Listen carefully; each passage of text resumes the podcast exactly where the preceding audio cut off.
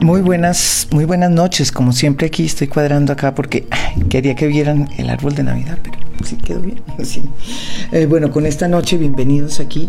Esta noche fría, eh, pero con muchísimos eh, eventos. vengo de estar precisamente en haciendo un informe que espero que hayan visto y que si no lo han visto es un link que se está en este momento eh, introduciendo en esta página para que ustedes lo puedan ver.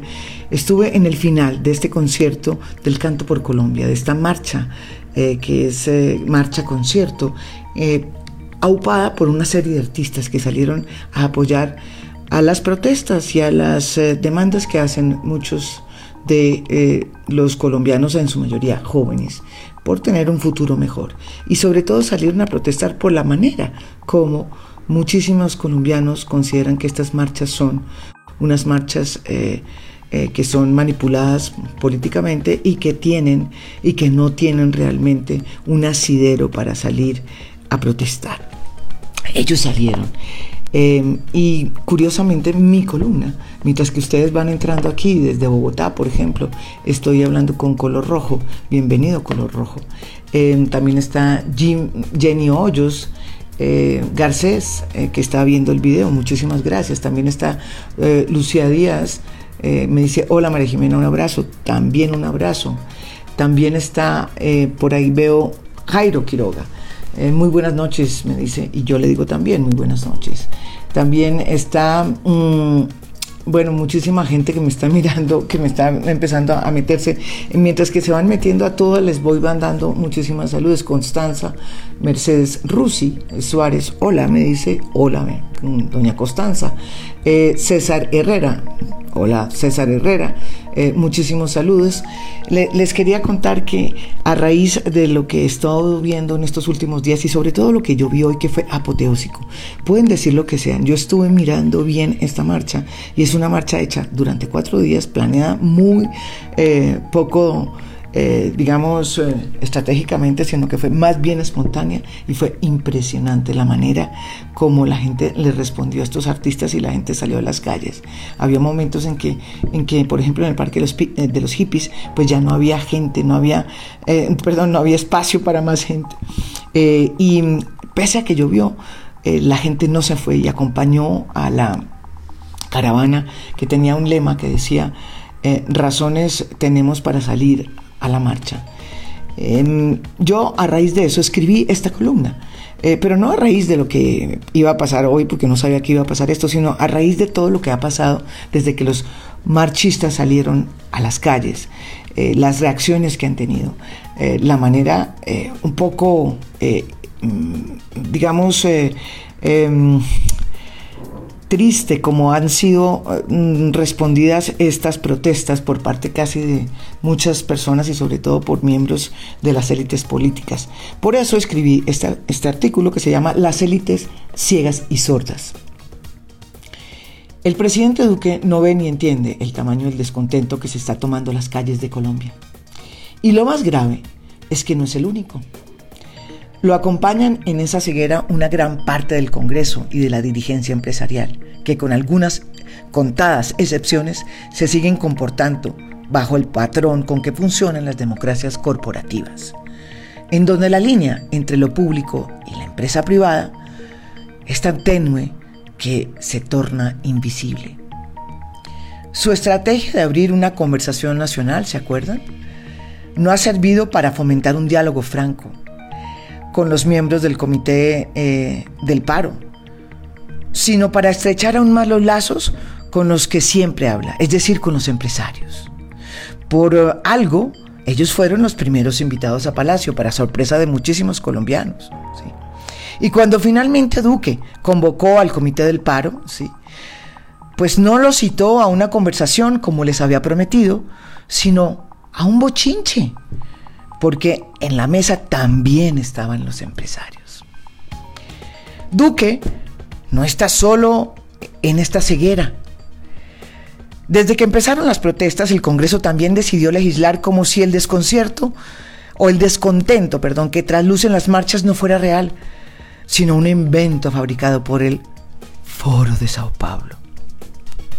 en un mismo día, oíganme bien, en un mismo día, sí, en un mismo día, hundieron el proyecto de ley que se había presentado por parte de José Daniel López para elegir por meritocracia al fiscal, sí, y el que iba a reglamentar la eutanasia, sí. Es decir, en un día mandaron al carajo la transparencia que es la base de la lucha contra la corrupción y supeditaron el derecho a una muerte digna que está consagrado en un fallo ya, en una sentencia de la Corte Constitucional, a las creencias religiosas.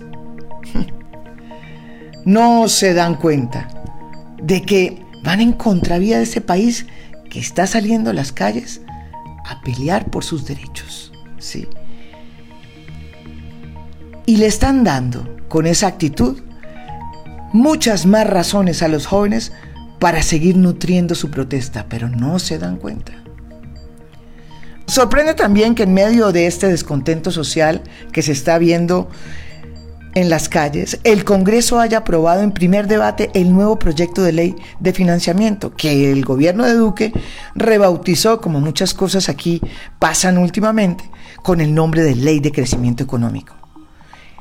Esa ley de crecimiento económico que ha sido rebautizada no solo ha sido cuestionada por su bajo recaudo, sino porque le otorga más de, no, de 6, oígame esto, más de 9 billones, perdón, más de 9 billones de pesos para el año entrante en exenciones tributarias a los empresarios. Abro comillas. Consideramos inaceptable que se concedan 9 billones de pesos en descuentos tributarios a las empresas sin que esta inversión esté plenamente justificada o atada de forma más rigurosa a consideraciones más importantes, como garantizar unas finanzas públicas saludables o mejorar la naturaleza de nuestro sistema tributario. Cierro comillas. Dice así una carta firmada esta semana por prestantes académicos que, fue, que le fue enviada esta semana al Congreso, a los representantes y a los senadores, ¿sí? advirtiéndoles de lo inconveniente que resulta aprobar en estos momentos de tanto descontento social una reforma tributaria tan poco incluyente sin ni siquiera, oígame esto, sin ni siquiera abrir el debate sobre las exenciones tributarias a los empresarios. El Congreso, hasta ahora, cosa que no he entendido por qué, se ha hecho el sordo ante el clamor de los académicos. Yo les digo una cosa, si el gobierno no abre esta discusión en lo que queda de este debate y aprueba el 16 de agosto eh, perdón, el 16 de diciembre, esta ley de financiamiento sin ni siquiera abrir el debate de las excepciones tributarias, los estudiantes y las personas que marchan no van a entender por qué no hay plata para sus pensiones cuando ellos estén ya viejos y en cambio, por qué si hay plata para prácticamente regalárselas a los empresarios en grandes y cuantiosas exenciones tributarias. Ni el presidente, ni el Congreso, ni la clase dirigente han entendido lo que está pasando en su país. Tal es su desconexión. Los que marchan no están pidiendo nada de lo que Duque les está ofreciendo. ¿Se han dado cuenta?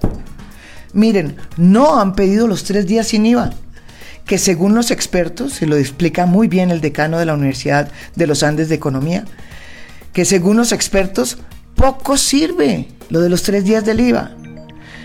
Tampoco los estudiantes ni los que marchen han pedido la devolución del IVA para los más pobres, ni el desmonte gradual de los aportes de salud de los pensionados de menores ingresos. No se han dado cuenta de que los que marchan no son ni los más pobres ni los más viejos. ¿Saben quiénes son los que marchan?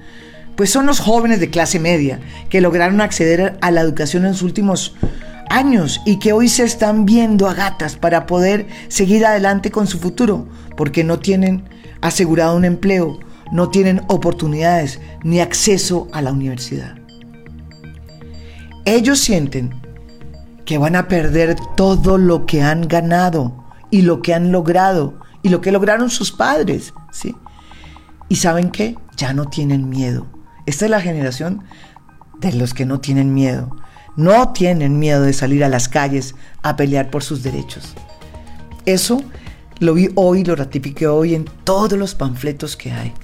Eh, que yo vi eh, y de en todas las pancartas que vi que estaban escritos, todos tenían que ver con los derechos y tenían que ver con la fuerza y el empujo de una em, generación que no se va a callar y que no va a abandonar las calles. Las calles no callen, decía una de las eh, pancartas que vi hoy.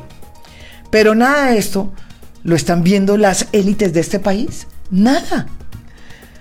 Con contadas excepciones, hace rato estas élites de, este país dejaron de comprender y entender más allá de sus narices. Qué triste. La gran excepción que lamentablemente confirma esta, esta regla es el empresariado antioqueño el empresariado antoqueño logró sobreponerse a sus diferencias ideológicas para entender que si ellos no se ponían a trabajar para cerrar la brecha entre ricos y pobres y solo pensaban en sus ganancias, los primeros en perder iban a ser ellos. Pues bien, ellos son los únicos que han implementado los famosos diálogos improbables, ¿sí? los que se hacen con los que nunca se discute, con los que nunca se conoce, con los que nunca se habla. Y hoy están sentados con los excombatientes de las FARC, viendo cómo les ayudan en sus proyectos productivos. Hace unas dos semanas iniciaron la primera, eh, o pusieron la primera piedra de ese proyecto. Les compraron una tierra en Dabeiba a los excombatientes de las FARC y están montando y estando y están montando eh, una serie de, de proyectos que yo creo que le van a dar el vuelco a Antioquia.